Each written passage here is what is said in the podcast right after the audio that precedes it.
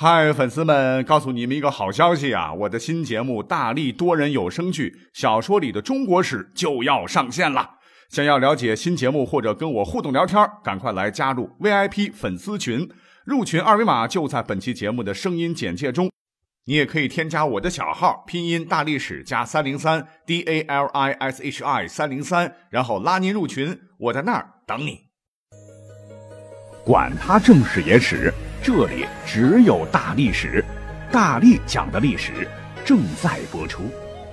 欢迎收听本期节目。今天呢，我是偶然点到一个网页，这个名字很奇特哈，叫《中国家喻户晓的经典神话人物排行榜》。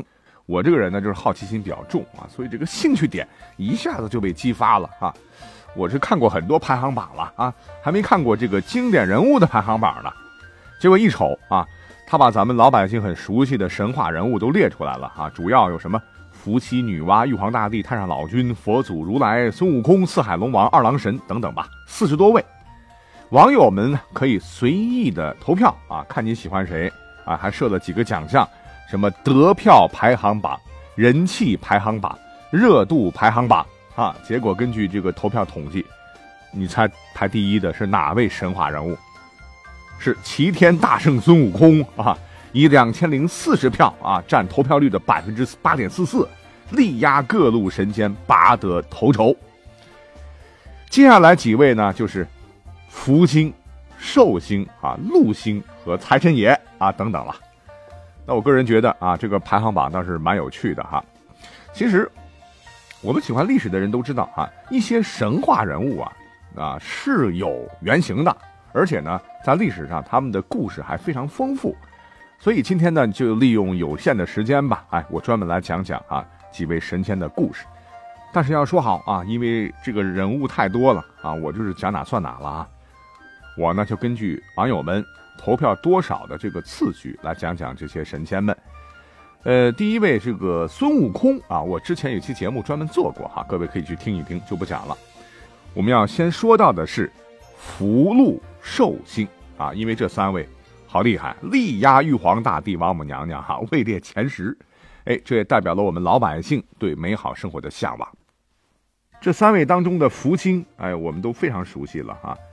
呃，新年除夕的时候啊，福星老人家的画像我们是随处可见啊，画的都是头戴宰相帽，身穿大红袍，腰扎彩色带，手持如意饼，或者是手捧小胖孩儿啊。眉毛高挑，眼睛细长，长须无缕啊，面容慈祥，就这么个形象。年画上呢，一般还有四个字啊，叫天官赐福。那它的原型呢，主要有以下几个啊。有一个说法说是在东汉时期啊，有个人叫张陵，创办了道教，影响很大。他死了以后呢，他的儿子叫张衡啊，继续传道，大力倡导三官信仰啊。所谓三官，就是天官、地官。和水官，这是仨兄弟啊。根据《三教源流搜神大全》这本书记载啊，相传有个人叫做徐子岛啊，长得是温文尔雅、俊美绝伦呐。结果啊，被龙王的三女儿看上了，这两个人是一见钟情，结为夫妇。后来啊，分别在农历二月十五号、七月十五号和十月十五号生下了天官、地官、水官三兄弟。民间传说啊，是天官赐福。地官赦罪，水官解厄和，厄运的厄，也就是说啊，福星啊就是天官，这也是年画当中啊天官赐福的由来。那另一个比较可信的一个说法，说原型啊其实是出自《新唐书·杨承传》里的记载。这个传里啊说的一个故事啊，说在唐代道州这个地方呢出侏儒，那现在我们。啊，看起来那都是弱势群体了，需要我们的帮助哈，奉献我们的爱心。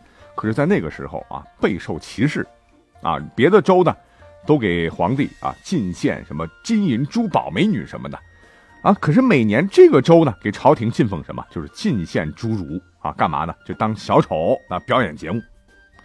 唐德宗的时候啊，有个人叫做杨成，就到这个道州上任父母官，他就觉得吧。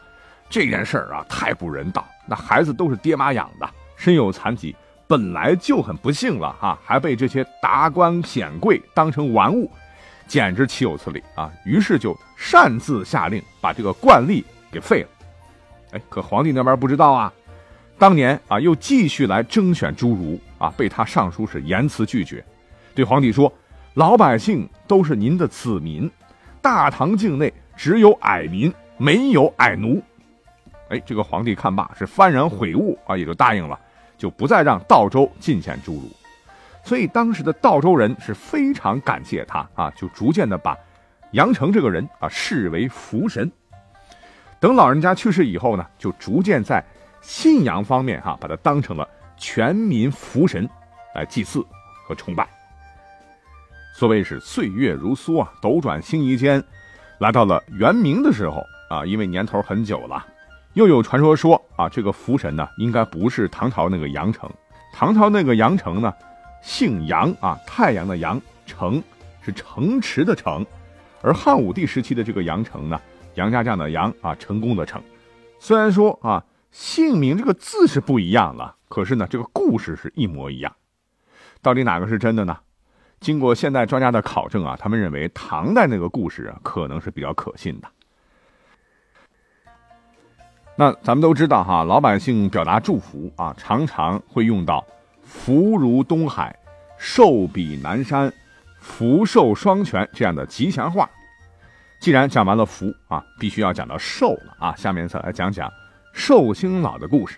一提到寿星啊，年画上这个脑门硕大突出，慈眉善目，须发银白飘洒胸前。然后头长身短，手拄盘龙拐杖，白鹿紧随其后，供他骑乘啊！一位笑逐颜开的老爷爷形象，立马就会浮现在眼前啊，让我们觉得很亲切。可是大伙有没有想过哈，为什么寿星他是个大脑门呢？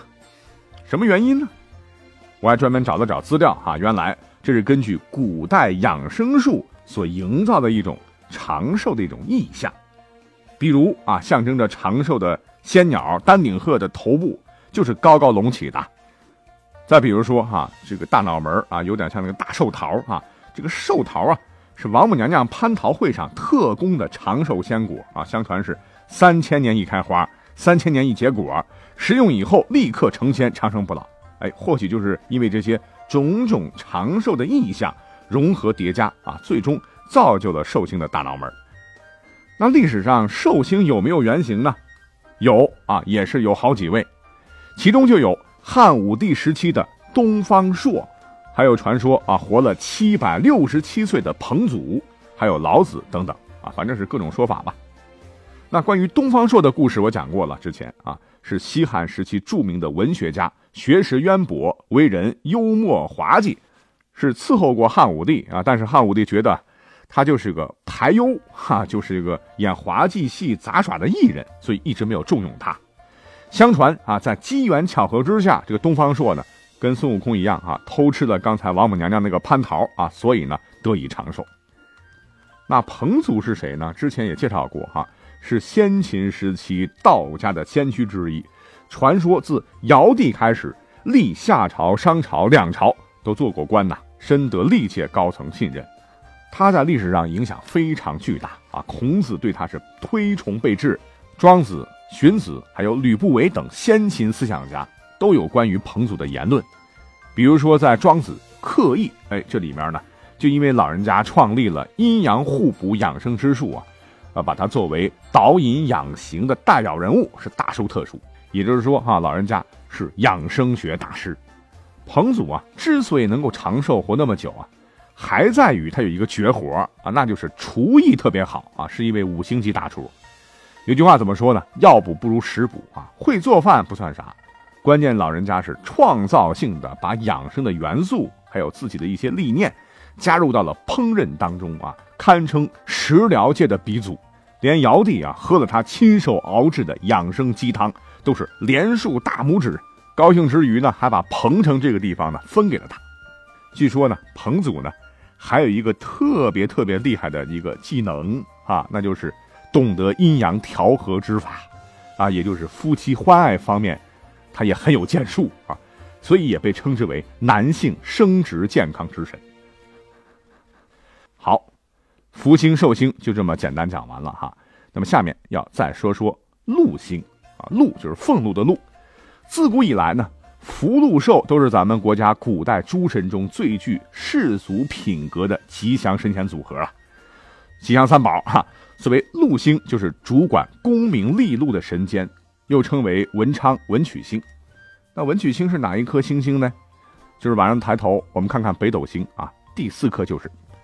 那在一般的民间信仰以及寓言书和文学作品中啊，人们普遍认为，禄星的这个原型呢是商朝初年著名的贤相、丞相、政治家、思想家伊尹。啊，伊尹也是中华楚祖哈，是中原菜系的创始人。还有一个原型就是商纣王的叔叔比干，后来呢，他老人家又成了文财神。那《封神演义》这本书里头呢？说比干呢是被狐狸精啊妲己所害，被纣王剖心而死啊。实际上，比干是怎么死的呢？根据考证啊，那个时候也讲联姻呐啊，所以比干其实是周武王姬发的这个舅父。因为周和商在牧野进行决战的时候，这个比干觉得武王这样做啊不义，就挺身而出，想到牧野进行斡旋啊，没想到战场上刀剑无眼啊，比干是死在了战场上。除了这两位呢，历史上原型还有谁呢？一位是宋朝开封府尹啊，龙图阁直学士包拯包黑子，还有后来的范仲淹和文天祥。不过啊，根据现在很多民俗专家的考证，一致认为，那现在流传最广的说法，陆星呢应该是晋朝的张牙子，他呢是东晋人士啊，当时的四川人。在宁康二年的时候，起兵反抗前秦苻坚时阵亡，被老百姓奉为紫铜神，埋葬在四川的七曲山。等到了唐朝啊，发生了安史之乱的时候，唐玄宗啊是屁滚尿流的逃往蜀地，途经了这座七曲山，哎，他就梦见了张牙子显灵啊，说玄宗不久要做太上皇。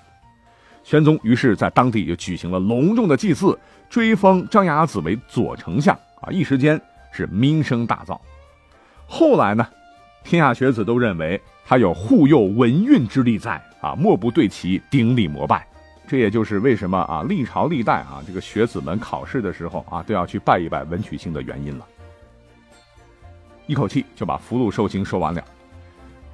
我们看看这个排行榜啊，除了福禄寿星，票数人气最高的还有一个神仙，那就是财神。啊，大家都喜欢钞票多多的，是吧？那各位知道财神的原型是谁吗？啊，很多朋友会说文财神比干，武财神关羽呀。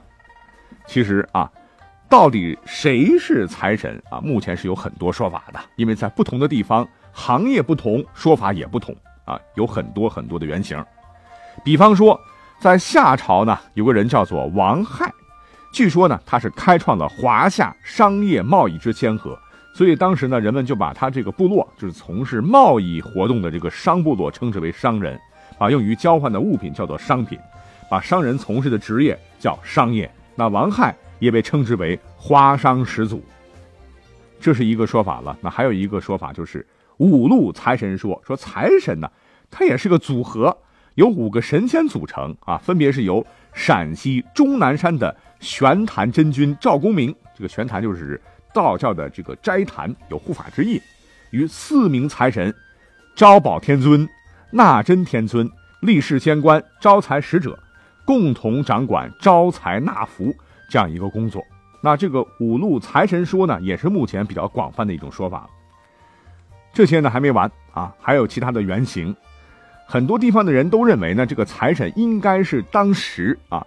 帮助勾践啊灭了吴国有器官经商致富的商圣范蠡，那也有人认为呢，这个财神呢应该是明朝一个大商人啊，据说得了一个聚宝盆，然后发家致富的沈万三，还有人认为这个汉朝的淮阴侯韩信，他也是财神的原型，等等等。哎，有朋友可能会想问了，韩信为啥也是财神呢？哎，相传呢，为了让当时的这个士兵们呐，缓解精神压力，他呢是亲自发明了很多的赌博用具，所以呢也被很多人称之为偏财神。嗯，讲完这几个，一看已经讲了快十五分钟了哈。那我们再来讲最后一个好不好啊？我们就挑一个大家比较熟悉的吧。呃，我看看，要不然我们来讲讲二郎神杨戬。哎，这个大家熟啊。